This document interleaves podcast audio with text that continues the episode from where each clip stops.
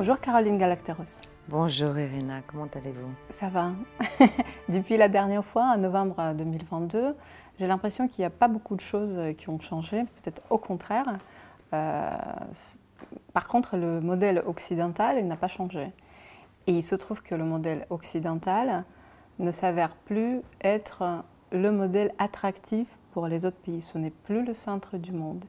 Et l'émergence des pays euh, BRICS en font la preuve. Euh, est-ce qu'on arrive à la reconstruction de nouveaux murs entre deux ou voire trois blocs? Ça commence fort, cet entretien. Grande question. Euh, j'espère qu'on ne va pas arriver à la construction de murs. Maintenant, il y a clairement une alternative au pôle occidental qui est dans une phase euh, de déclin et en tout cas de perte de crédibilité et de perte d'influence. Ça, c'est vrai, c'est incontestable. Ça fait des années que c'est en germe, mais, mais là, la guerre, comme je le dis euh, souvent, a, tout accéléré. Et donc, on a un effet euh, boomerang, finalement, de cette idée que peut-être l'affaiblissement de la Russie permettrait le renforcement et la restauration d'une influence occidentale. C'est exactement l'inverse qui se passe. Voilà. Après, est-ce que ça va se traduire par des murs? Mais il faut souhaiter que non. Parce que sinon, euh, sinon on se prépare des décennies euh, d'affrontements aussi stupides que brutaux. Euh, et il va falloir trouver des chemins. Il va falloir trouver des chemins de dialogue, de restauration d'un minimum de compréhension des autres. Moi, je reste, je suis à la fois réaliste, mais je, garde quand même l'idée qu'il est possible, si, comme disait l'autre, quand il y a une volonté, il y a un chemin, mais il faut qu'il y ait une volonté. C'est ça qui fait un peu défaut pour l'instant. En tout cas, de notre côté, c'est clair, euh, on ne sent pas beaucoup la volonté de revenir à un équilibre et de chercher des moyens de sortir de cette euh, phase euh, très dangereuse au plan européen, je pense à la guerre en Ukraine, mais même très dangereuse pour l'équilibre global des forces et des, et des États. Qu'est-ce que vous pensez du dernier sommet des BRICS? Je pense qu'il a été. Hmm, je pense que c'est un grand succès de leur point de vue et du point de vue des puissances fondatrices, et notamment évidemment des Chinois et des Russes, parce qu'ils n'ont pas cédé, euh, j'allais dire, à l'ubris et peut-être à la tentation de faire quelque chose d'extrêmement spectaculaire et de montrer toute l'aura euh, lié par exemple euh, bah, au fait qu'il y avait plusieurs dizaines de pays candidats à l'entrée. On aurait pu faire quelque chose de beaucoup plus magistral et, démonstratif. Mais c'est là qu'on voit l'importance de ce mécanisme des BRICS. C'est que justement, ils ont pris leur temps, ils n'ont fait rentrer que six pays, il y a clairement pour moi euh, un phénomène à deux vitesses, c'est-à-dire que politiquement, il y a une dynamique politique d'agrégation de tout un tas de pays face à ce pôle alternatif initial. Mais économiquement et financièrement, alors que tout le monde annonçait euh, la nouvelle monnaie, la fin du dollar, là, ça, va se faire, ça va se faire. Mais ça va se faire beaucoup plus tranquillement pour consolider, à mon avis, que c'est comme ça que je l'interprète, euh, justement l'émergence et la fiabilité d'une monnaie alternative. Donc pour l'instant, on n'en parle plus vraiment. On parle d'augmenter le commerce entre les monnaies nationales. Et je pense que chacun des nouveaux entrants, des six nouveaux entrants, va être aussi chargé, d'une certaine façon, d'agréger autour de lui. Vous voyez, c'est un peu une une, arborescence, enfin, je ne dirais pas des poupées russes, mais une, arborescence, euh, chacun ayant probablement une feuille de route qui vise à, agréger autour de lui, de manière régionale peut-être, d'autres États. Et c'est tout cela qui, progressivement, en prenant son temps, et donc en se rendant moins vulnérable à nos assauts, occidentaux, américains, financiers, le FMI, la Banque mondiale, le reste, enfin ce qui reste de Bretton Woods, et évidemment tout l'arsenal extraterritorial américain autour du dollar, euh, c'est en se rendant moins vulnérables qu'ils pourront se rendre plus durables. Donc ça va prendre du temps, mais c'est en route. Les rôles des pays BRICS ne sont pas égaux? Non, bien sûr, ils sont pas. Il n'y a pas d'égalité la Terre, elle est formelle, l'égalité, mais c'est déjà bien de la postuler formellement. Et je pense que c'était quand même l'esprit de la Charte des Nations Unies, euh, que moi je trouve que nous devrions euh, vraiment euh, redécouvrir et dont nous devrions comprendre l'importance, même s'il y a certainement des amendements à faire, à apporter. Mais ce n'est pas égal, évidemment, non, entre la Chine et, l'Afrique du Sud. Euh, non, qu'est-ce que vous allez comparer? En revanche, en tant que euh, sujet international souverain, ayant ses intérêts propres, sa singularité, ses besoins, euh, ses exigences, ses lignes rouges, ses, envies, ses projets, oui, il y, a une, il y a une. Je pense que c'est ça qui est intéressant, c'est qu'il n'y a plus cette idée de bah, du, du, du, comment dirais-je, qu'on pratique beaucoup chez nous, c'est-à-dire un, cynisme euh, assez franc, euh, qui vise à dire, bah, écoute, euh, je suis très gros, tu es vraiment très petit, mais écoute, il faut quand même en tenir compte. Hein. C'est la fable de La Fontaine, c'est le lion et le rat. voilà, on a, on a souvent et même toujours besoin d'un plus petit que soi. Pour revenir à la politique française, selon la France et plusieurs euh, autres pays européens, la Russie est la seule fautive dans le déclenchement de la guerre en Ukraine. On va revenir toujours à la même question. Et récemment, John Mearsheimer, euh, que vous connaissez très bien, le grand euh, théoricien, professeur des, des, relations internationales et spécialiste de l'école dite de géopolitique réaliste, a réitéré son propos selon lequel ce sont les États-Unis qui sont vraiment fautifs. Euh, ma question est la suivante. Pourquoi au moins ne pas accepter que les fautes sont partagées, ce qui permettrait une politique plus équilibrée et neutre ah Oui, mais ça, c'est. Ça, on peut l'appeler de nos voeux, parce que l'évidence est là, on, le sait très bien. Plus, plus on parle de guerre unprovoked, plus on se rend bien compte qu'on ne le dit pas pour rien, on le dit parce que précisément elle a été provoquée. Ça ne veut pas dire que la Russie a eu raison de faire ce qu'elle a fait. Ça ne veut pas dire qu'il était bien d'entrer dans un autre, euh, dans, les frontières d'un autre État. Ça, n'est pas à ce niveau-là. Maintenant, si on veut quand même avoir un minimum d'honnêteté, on se rend bien compte qu'il y a une et on, et on, y participe. Enfin, tous les pays européens et évidemment les États-Unis et la Grande-Bretagne euh, participent depuis euh, depuis la fin de la guerre froide, à vrai dire. Euh, et certainement plus encore depuis 2001, d'une manière déjà un peu plus angoissée, parce que le, discrédit occidental a commencé après septembre 2001, de mon point de vue, euh, tous ces pays cherchent à affaiblir les puissances eurasiatiques. Les puissances eurasiatiques, il n'y en, a pas, en a pas 15 000, il y a la Russie et, au bout, il y a la Chine. Bon, c'est tout bête, c'est de la géopolitique. Euh, je veux dire, Mersheimer, il a lu les grands classiques américains et britanniques d'ailleurs, les Spikeman, les Mike Kinder, qui expliquent ça depuis, euh, ça fait, ça fait un siècle et demi. Bon. Donc, euh, euh, il est évident que cet objectif d'affaiblir ce bloc central du monde est l'objectif des puissances maritimes. L'Europe en tant que telle, malheureusement, je le déplore, mais enfin l'Europe, elle est essentiellement, elle est un appendice, elle est un appendice stratégique de l'Empire américain. Bon, donc, euh, donc, tout ça n'est pas, c'est pas des scoops pour moi. C'est des choses qu'on on ne veut pas dire parce que ça nous gêne évidemment de, de montrer la posture agressive qu'on a pu avoir.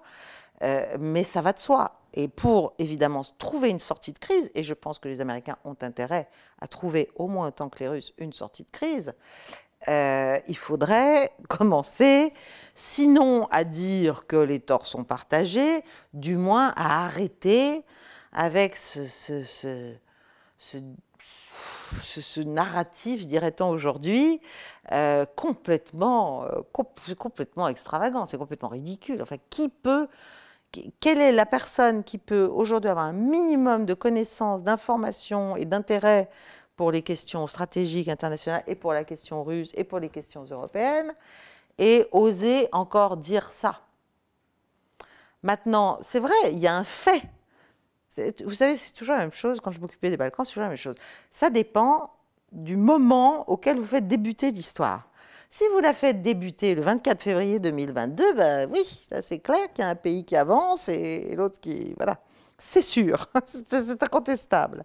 Si vous faites démarrer ça euh, en 2003-2004 avec la première révolution orange en Ukraine, c'est assez différent. Si vous, faites démarrer ça en 2008, au moment où euh, l'OTAN a, a, exprimé de manière désinhibée son désir de faire rentrer ce qui était les lignes rouges pour Moscou, l'Ukraine et la Géorgie dans l'alliance, bon, ben ça, part de ce moment-là. Si vous partez de Maïdan, euh, voilà. Donc l'histoire, euh, l'histoire est une question quand même aussi de point de vue. C'est pas du relativisme, c'est juste de la perspective plus on prend de la perspective, plus on comprend que les choses sont beaucoup plus compliquées. On le dit. Quand on parle de l'Ukraine, euh, en France notamment, on parle souvent euh, du pays qui se bat pour euh, sa souveraineté, qui se bat pour les valeurs occidentales sur son territoire. Mais on ne parle pratiquement pas d'éléments dans la société et dans l'armée ukrainienne, d'éléments néo-nazis de la glorification de Bandera, c'est quand même pas un enfant de cœur, on le sait très bien. Mais oui, de temps en temps, il avait évidemment quelques articles. Par ça, ce que je veux dire, évidemment, pas tous, les écrivains, bah, tous les écrivains ne sont pas néo-nazis, certes, mais ne pas parler d'éléments euh, pareils, de cette présence qui est euh, évidente, est quand même faux. Ma question est très euh, simple. Pour quand discours plus juste à ce sujet? Jamais. Je pense que jamais. Jamais parce que c'est, c'est reconnaître. Parce que le peuple ukrainien, c'est un peuple courageux. Les soldats ukrainiens ne sont évidemment pas tous euh, des ukro-nazis, des nationalistes intégraux, je ne sais quoi. Il c'est toute une histoire. C'est toute une histoire de. Euh, bah, ça, date, euh, ça date de la Deuxième Guerre mondiale, tout ça. Et ça date de ce qui en est sorti, et ça date de la manière dont les services occidentaux et notamment anglo-saxons, ont, euh, dans le cadre de la guerre froide, dans le cadre de la guerre froide, entretenu, fait survivre et, mis en, cellules dormantes un certain nombre de gens et de, bon, qu'ils avaient récupéré, euh, je dirais, des pires moments euh, de la Deuxième Guerre mondiale. Ça, c'est une réalité, c'est documenté, c'est tout simple. Hein. si on veut chercher, on trouve. Euh, après, il y a eu donc cette guerre froide, et puis il y a eu le moment où il a été décidé en Occident bah, qu'il fallait avancer. En fait, on ne, cherchait plus un équilibre, il fallait rompre cet équilibre sécuritaire et il fallait affaiblir, et c'est venu aussi avec l'émergence de la, de la Chine, c'est-à-dire c'est un, un ensemble, il, il faut affaiblir ce, ce, non seulement le lien entre l'Europe et le bloc euh, eurasiatique, mais l'Eurasie en elle-même. Bon, et à ce moment-là, tous ces gens, toutes ces cellules normandes, elles ont pris une utilité. Euh, on s'est souvenu d'elles, on s'est souvenu qu'elles existaient. Et euh, c'est quand même pas un secret entre certains oligarques ukrainiens, entre certains éléments du département d'État. Tout ça a quand même travaillé bien gentiment pour venir renforcer et radicaliser euh, les actions ukrainiennes. Après, ce n'est pas les armées ukrainiennes. Je pense que les malheureux soldats ukrainiens, euh, je ne parle même pas de, ceux qui n'y connaissent rien et qui sont envoyés littéralement, euh, comment dirais-je, à la mort, mais des forces ukrainiennes en elles-mêmes, sont des, sont des soldats courageux, d'ailleurs de très bons soldats, historiquement parlant, et héroïques dans leur attitude eux, ils se battent pour quelque chose. On ne les envoie pas, ils n'ont pas décidé de se battre. Ils ne sont pas forcément des, des ukro-nazis, on va dire, comme on les appelle. Euh, et certainement pas, même massivement.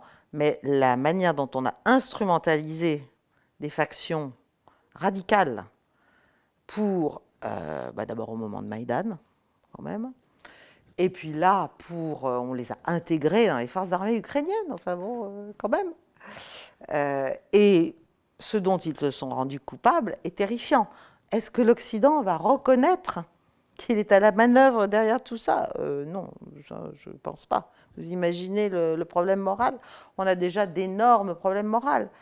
Maintenant, il est, presque admis qu'il y a au bas mot 400 000 morts ukrainiens, ukrainiens, juste ukrainiens, dans ce conflit, pour rien, hein, pour rien, puisque les proportions, euh, les proportions mathématiques, enfin bon bref, tous les calculs ont été faux. Euh, déjà, si on et on continue, et on continue la guerre, voyez? Donc on continue à faire mourir des centaines de gens tous les jours. Pourquoi? Pour une contre-offensive qui est un échec euh, flagrant. pour, pourquoi en fait? Bon, et on continue, on continue pour ne pas se déjuger. L'Occident meurt de sa vanité, l'Occident meurt de son arrogance. C'est ça notre problème, pas seulement vis-à-vis de la Russie. C'est la même chose en Afrique, par exemple. La porte-parole de l'OTAN, justement, a, dit euh, tout récemment, je pense que c'était hier, euh, que la mort de demi-million, apparemment les chiffres qu'il a euh, défendus, la phrase était Mais qui pensait que ça serait facile? Oui, non mais d'accord. Non mais la guerre n'est pas, bien sûr, c'est pas, c'est pas un thé qu'on prend avec des petits, des petits, gâteaux dans un salon. On est d'accord, la guerre tue, ok. Mais encore faut-il euh, avoir, quel est l'objectif? À quoi ça sert? C'est quoi l'idée? De faire rentrer l'Ukraine dans l'OTAN? Mais c'est la Troisième Guerre mondiale, ça. C'est complètement débile. L'idée, justement, c'est pas que l'affaiblissement de la Russie, c'est la défaite de la Russie. Et ça, ça vient ma, ma, question suivante. Vu la différence de discours sur tout, sur le déroulé de la guerre, sur cette fameuse contre-offensive, entre les médias mainstream et les médias dits alternatifs, ou qu'on nous appelle la propagande, ce que vous voulez, cette différence est tellement évidente et tellement grande qu'on se demande euh, comment on peut arriver à, cette perception complètement opposée des choses. Et d'où vient ma question Et on ne parle pas de la paix. Personne ben, justement. parle de la paix. Est-ce que c'est vraiment devenu tabou? Non, c'est pas tabou, c'est qu'on n'en veut pas. On ne veut pas de paix. Et les médias sont, les médias mainstream sont verrouillés, alors même qu'il y a quand même, du côté, de l'autre côté de l'Atlantique, un certain nombre de gens je parle même, en Ukraine, il y en a, mais euh, en tout cas aux États-Unis et en Grande-Bretagne, il y a un certain nombre d'articles d'autorités militaires à la retraite, tout un tas de gens qu'on envoie dire un petit bout de vérité pour que la vérité sorte. Parce que au bout d'un moment, quand le fiasco militaire est trop flagrant et patent, il va falloir chercher des responsables. C'est quand même le, grand jeu, hein, toujours, les scapegoats, les boucs émissaires. Et, on est, en plein dedans. Il n'y a qu'en France qu'on n'a pas compris euh, tout ce qui est en train de se faire. ce qui est en train de se faire, c'est que les chefs militaires ukrainiens sont en train de se faire euh, euh, littéralement clouer au pilori par leurs conseillers américains ou britanniques qui expliquent que vraiment ils n'ont rien compris, ils ne font pas ce qu'on leur dit. Enfin bon, bref, ils sont responsables de ce qui se passe. Et l'objectif est déjà derrière la Chine, c'est-à-dire on est dans la phase euh, du euh, je m'en lave les mains. Hein, c'est Ponce Pilate. Je m'en lave les mains. Voilà. Tout est arrivé, c'est un désastre. Bah bah on a fait ce qu'on a pu pour vous. Mais ça, j'en avais déjà parlé au printemps. J'avais dit, il y a un moment où on va arriver un moment du conflit où militairement ce sera un peu plié, et où on devra trouver une façon de dire, écoutez, on vous a beaucoup aidé, vous n'y êtes pas arrivé, on ne peut pas faire plus, maintenant il faut discuter. Le problème, si encore on en arrivait là, c'est-à-dire si à Washington, on en était à se dire, bon, il faut arrêter les frais là, hein, parce que non seulement on ne va jamais atteindre notre objectif, mais en fait on se décrédibilise chaque jour un peu plus. C'est un désastre, c'est un fiasco euh, en termes d'influence et de crédibilité. Donc il faut reprendre langue. Alors, euh, si j'ai bien entendu, euh, le chef du, SVR, euh, enfin, du, service extérieur russe, a dit qu'il y avait des, des, contacts épisodiques avec son homologue, bon, américain, ce qui est logique. Normalement, le renseignement, c'est, j'allais dire, c'est la dernière, euh, c'est la dernière clé, c'est c'est la dernière sûreté, en fait, qui permet, même quand tout va mal et quand on s'envoie des noms d'oiseaux à travers la planète, euh, de pouvoir quand même faire attention à ce que tout ça n'aille pas trop loin en vrai. Bon, donc, et de pouvoir rétablir un dialogue, c'est le rôle des hommes de renseignement. Pas seulement de s'espionner, c'est aussi à ça que ça sert. Donc, moi, ce que j'espère, c'est que ça, c'est en train de se, ça existe vraiment et ça, va produire à un moment donné quelque chose. Mais les Américains affectent de laisser les Ukrainiens décider de leur sort. C'est ça le gros mensonge. Il suffirait que, Washington dise on arrête les frais, là, ça suffit, il y a trop de gens tués, ça ne, ça ne sert à rien. Mais ils ne le font pas. Ils disent c'est au président Zelensky de, de décider quand il sera prêt à négocier. Mais quand il n'y aura plus d'Ukraine, c'est quoi l'idée? C'est quand euh, au nord, au sud, partout, euh, tout sera... je, ne comprends pas l'idée. Donc je suis à la fois très inquiète, en même temps je me dis que ce serait un, bon moment maintenant pour revenir à des positions de négociation. On n'a pas besoin d'en parler, mais enfin que ça se fasse. Voilà que ça se fasse. Parce que sinon, ça va continuer. Je pense que la Russie, mais j'en sais rien, mais tel que je vois les choses, je pense que la Russie, maintenant, euh, elle n'a pas envie que le conflit se gèle, contrairement à ce que dit Washington. Euh, parce qu'elle n'a plus confiance. Donc qu'est-ce qu'on va geler? On va geler des trucs euh, qui seront dégelés un jour, aucun intérêt. Euh, donc, il faut trouver une vraie solution. Et pour moi, la vraie solution, la paix, effectivement, dont moi je parle depuis le lendemain du, 24 février, la paix, c'est reconstruire la sécurité en Europe. Et c'est reneutraliser ce qui reste d'Ukraine. Ce qui reste d'Ukraine, parce qu'on n'a plus la même Ukraine qu'en février 24, 22, que le 24 février 22. La sécurité en Europe est impossible sans la Russie Absolument. Ah bah ça, c'est sûr. Non, mais c'est sûr, c'est pour ça qu'il n'y a que, il n'y a que le dialogue. Mais c'est terrible. Vous savez, on est dans une. Aujourd'hui, on fait plus de la grande diplomatie, de la grande politique. On, a des espèces de batailles d'ego complètement. Euh, c'est la communication. On fait de la com, on est dans des postures, on est dans des perceptions, dans une guerre des perceptions, etc. Bon. Euh, donc on, est, on se déconnecte soi-même par choix de plus en plus du réel. Donc c'est plus difficile de revenir à des choses concrètes. Parce qu'on ne peut pas, parce que c'est des blessures narcissiques, si j'ose dire, euh, considérables et collectives. Ça veut dire qu'il faut reconnaître euh, bah, qu'on est arrivé à rien, que c'était un mauvais calcul, qu'on a sous-estimé la Russie, qu'on n'aurait pas dû faire ci, qu'on n'aurait pas dû entraîner les Ukrainiens, qu'on n'aurait pas dû bombarder le Donbass, qu'on n'aurait pas... Bon, donc c'est... Ça n'est pas, à mon avis, ce, qu'il faut, ce que les Russes doivent demander aux Américains. Ça, il va falloir en fait, c'est là qu'on va voir si la Russie est vraiment grande diplomate et intelligente. Aura-t-elle le triomphe modeste? Saura-t-elle permettre à l'autre de sauver la face Parce que si ce n'est pas le cas, ça va continuer jusqu'à une impossible bascule euh, dans le mauvais sens, euh, c'est-à-dire qui lui serait défavorable. Mais je pense que là, il y a encore de la ressource hein, côté russe. On a parlé un petit peu de ça lors de notre conférence il y a quelques mois entre, euh, avec Nicolas Merkovic et euh, ah. François Martin. Ah. Justement, par rapport à, et là j'invite euh, nos auditeurs à revoir peut-être cette vidéo qui était très forte intéressante. Uh-huh. Pour revenir aux questions économiques, selon une étude de Global Witness, l'Union européenne a acheté 21,6 millions de mètres cubes de gaz naturel liquéfié à la Russie. Et ça, c'est même avec une légère augmentation par rapport à l'année 2021, c'est-à-dire avant le début de la guerre. Qui sont les cinq clients principaux? La Chine, l'Espagne, la Belgique, le Japon et la France. Quand on parle de l'hypocrisie, donc les affaires continuent pour certains, bah, elle est totale. Mais ce n'est pas seulement les affaires, c'est des nécessités, euh, j'allais dire, euh, c'est des nécessités économiques de base.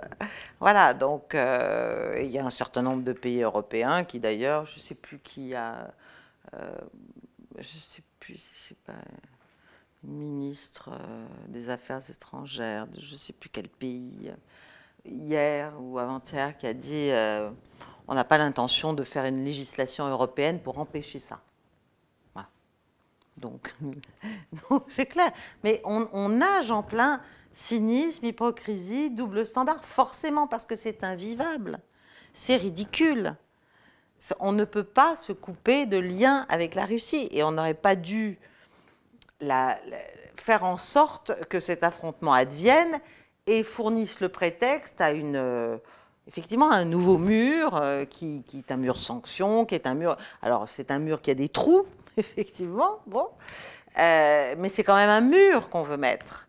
Et c'est un non-sens, c'est un non-sens géopolitique, c'est un non-sens stratégique, c'est un non-sens culturel, c'est un non-sens économique, évidemment. c'est un non-sens. Voilà. Sauf que l'Europe n'est pas maîtresse d'elle-même. L'Europe n'est pas maîtresse d'elle-même. L'Europe fait ce qu'on lui dit. C'est quand même, euh, c'est terrible à dire. Moi, je me sens européenne, mais je me sens évidemment française avant d'être européenne. Mais euh, c'est dur à dire, à reconnaître, mais il faut le reconnaître. Et il faut changer surtout. Euh, vous parlez de l'Europe. Vous allez voter aux prochaines élections européennes. Vous votez normalement? Je vote, pas tout le temps, pour tout dire, pour être honnête. Euh, mais le problème, c'est déjà que le Parlement européen lui-même n'a pas tant de pouvoir que cela. Euh, c'est quand même, c'est pas là que ça se passe. Hein.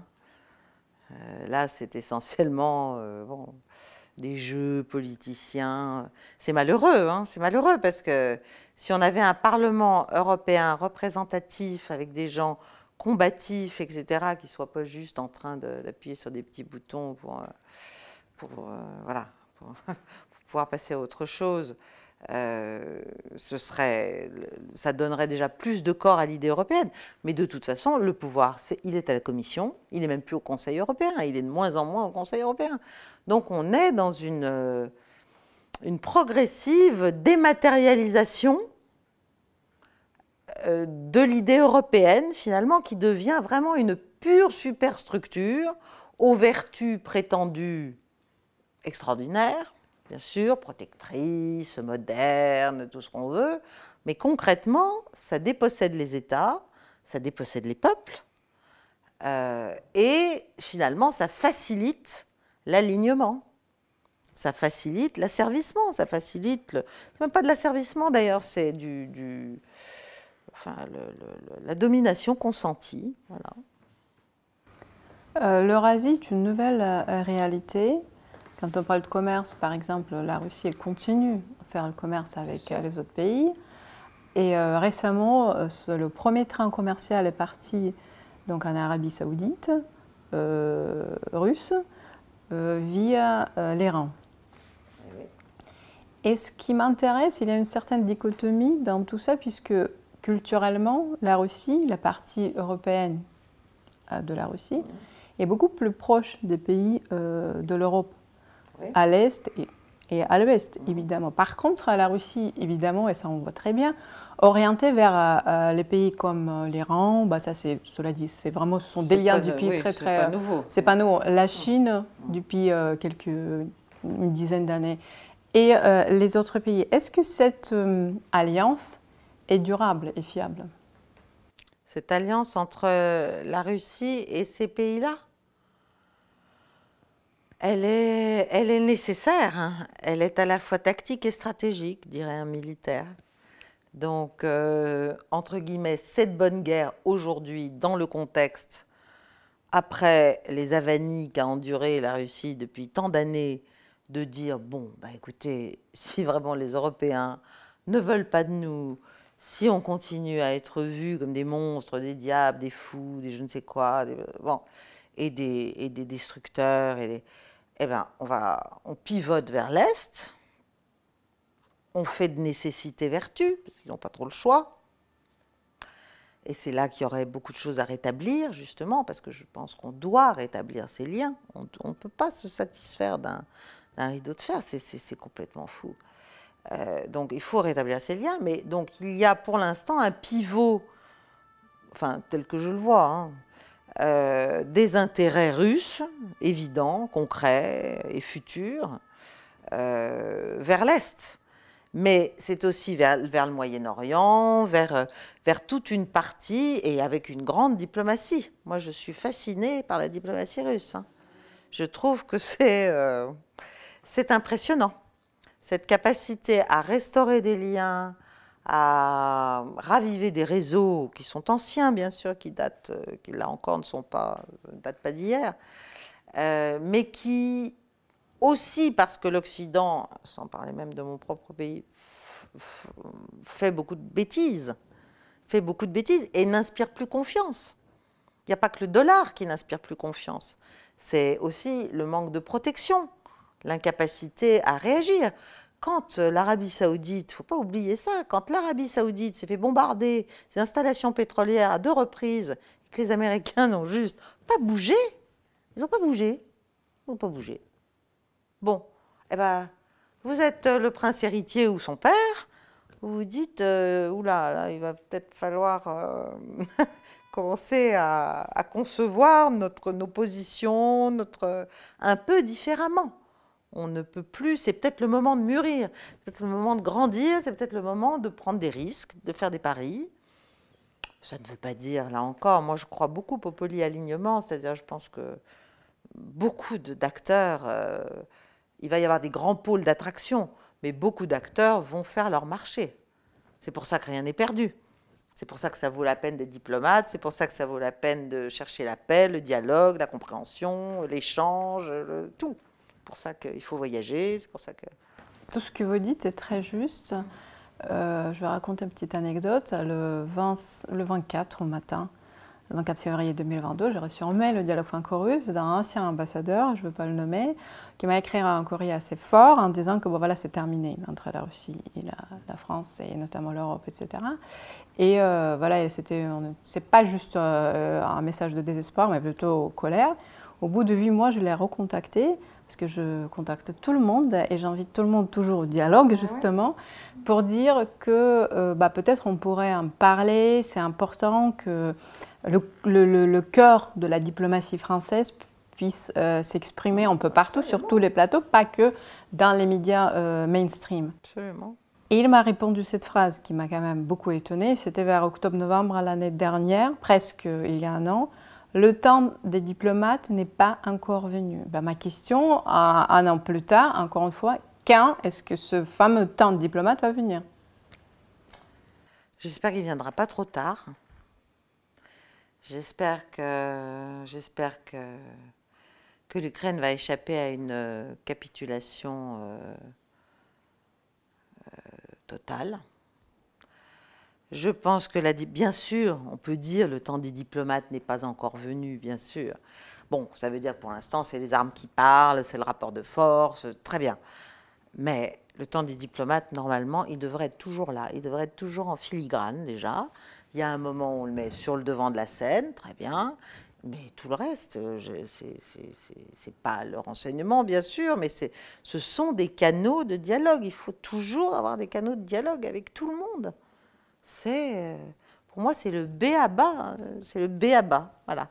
Donc, euh, j'espère que ça va venir vite, de manière officielle, mais je crains que.